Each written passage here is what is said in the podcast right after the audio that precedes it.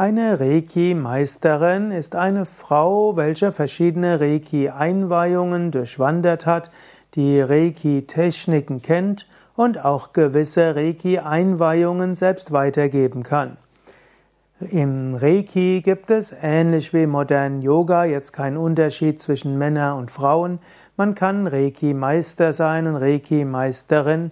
Frühere Unterschiede, die es in vielen Kulturen gab, spielen in vielen modernen Ausprägungen keine Rolle mehr. So ist es ja im Yoga, so ist es im Reiki, so ist es bei den Evangelischen unter den Pfarrerinnen und Pfarrern und so weiter.